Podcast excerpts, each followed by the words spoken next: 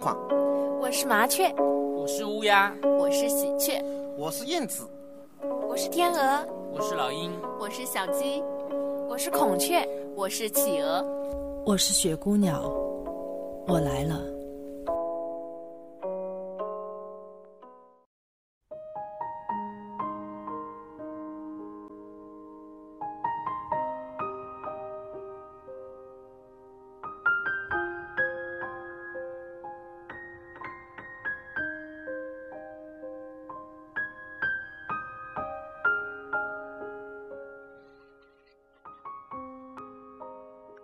他说：“喜欢我小时候的故事，印象比较深的游泳，也许是个好题材。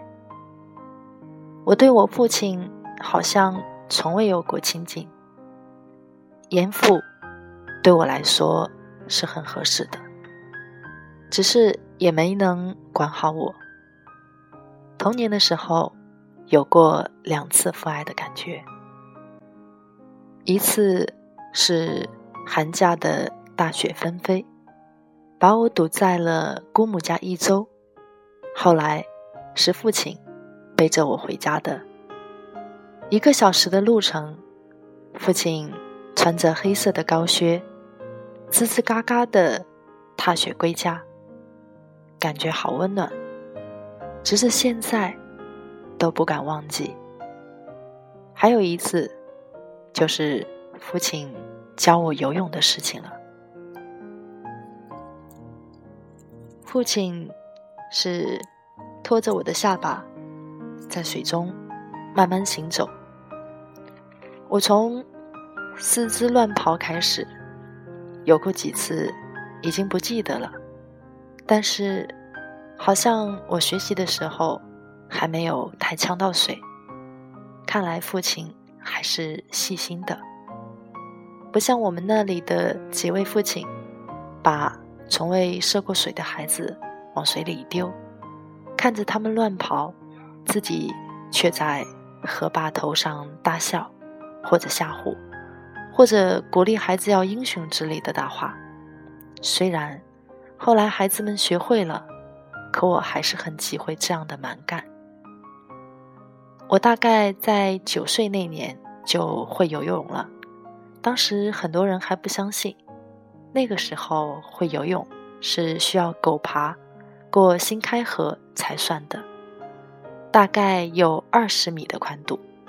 我其实自己已经偷偷的试过了，因为是自己一个人割猪草的时候偷偷的游泳，所以也没有人可以证明那天夜里。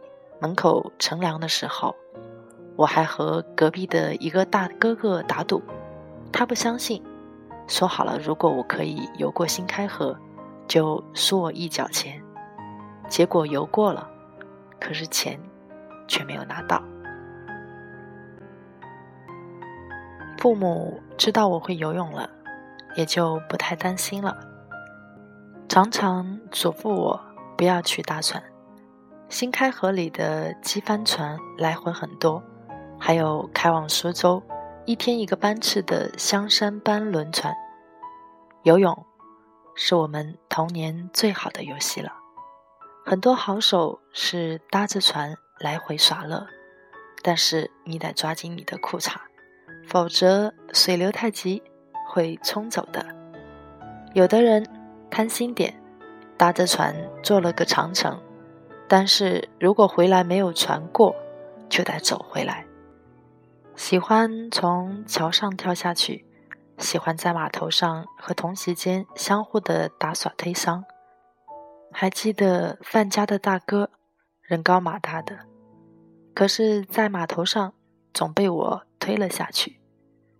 我人小，灵活，水来扎猛子也厉害，有点像小兵张嘎了。后来实在拿我没辙，虎着脸吓我说要告诉我父亲去。童年因为人小，我的嘴又不饶人，所以被打是常有的事。自学会了游泳，同学就不太敢欺负我了，因为在水里我比他们厉害。同班的一个姓卞的同学常常打我。有一次，我等他下水的时候，把他狠狠地修理了一番，把他呛得眼泪鼻涕的大哭。可是我也不太敢上岸了，怕他报复我。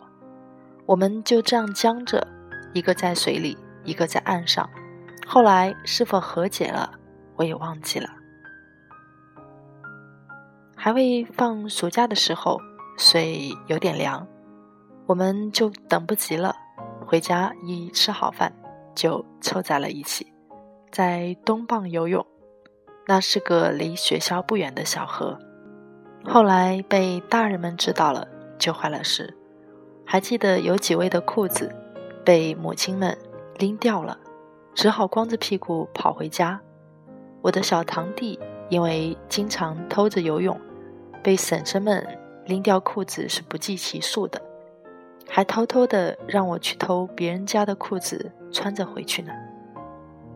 暑假了，游泳的时间就长了，下午只要完成一筐的猪草，一般大人们是不太干涉的。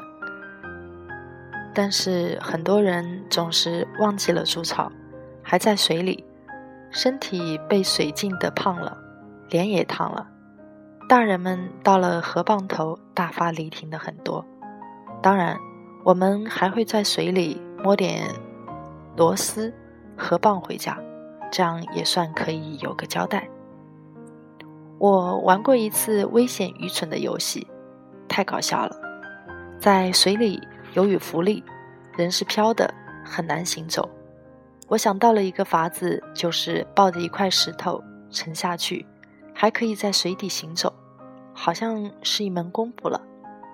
当时，我把一块石头用绳子扎结实了，挂在头顶上沉下去，闭着气，这样手脚并用就可以在水底打一套拳脚。可是还没有打几个动作，气就跟不上来。想上来的时候，绳子收到了我的脖子上，石头也重。好不容易才挣扎着浮出了水面，现在想来真够悬的。游泳说来是最有成就的事情，就是我救了妹妹。当时女生游泳是在另外的一个河蚌上，他们会游泳的不多，知道我早会游了，几个大人也关照我要照顾他们。我像个英雄一样的来回护着他们几个，他们每个人有个木盆，只能扒着木盆来回的在河里转悠。我常常在他们身后给他们壮胆鼓励。我妹妹比我小两岁，但是人比我高很多。我会游泳的时候，她水都不敢下。那一次也是抱着木盆渡河的时候，在湖中间。木盆突然翻了，人一下子失去了平衡，断扎了起来。我用手拉着他往岸上走，可是我力气很小，他是往死里拉着我的手的。我着急的不得了，也不知道如何以正确的方式去搭救。我后来是借着一个猛子的力量拉着他，到了浅滩。妹妹脸色发白，不断往外吐着水，总算没有事情，吓得另外几个女生直哭。等我回去告诉母亲的时候，我满以为可以获得些赞美和嘉奖，可是却被骂了一通。后来妹妹也会游泳了，但是我不知道她何时会的，一定也是父亲教会的吧。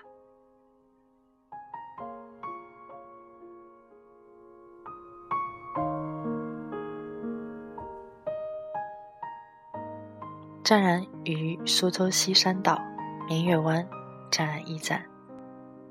二零零八年六月四日。今天的分享就到这里了，大家晚安。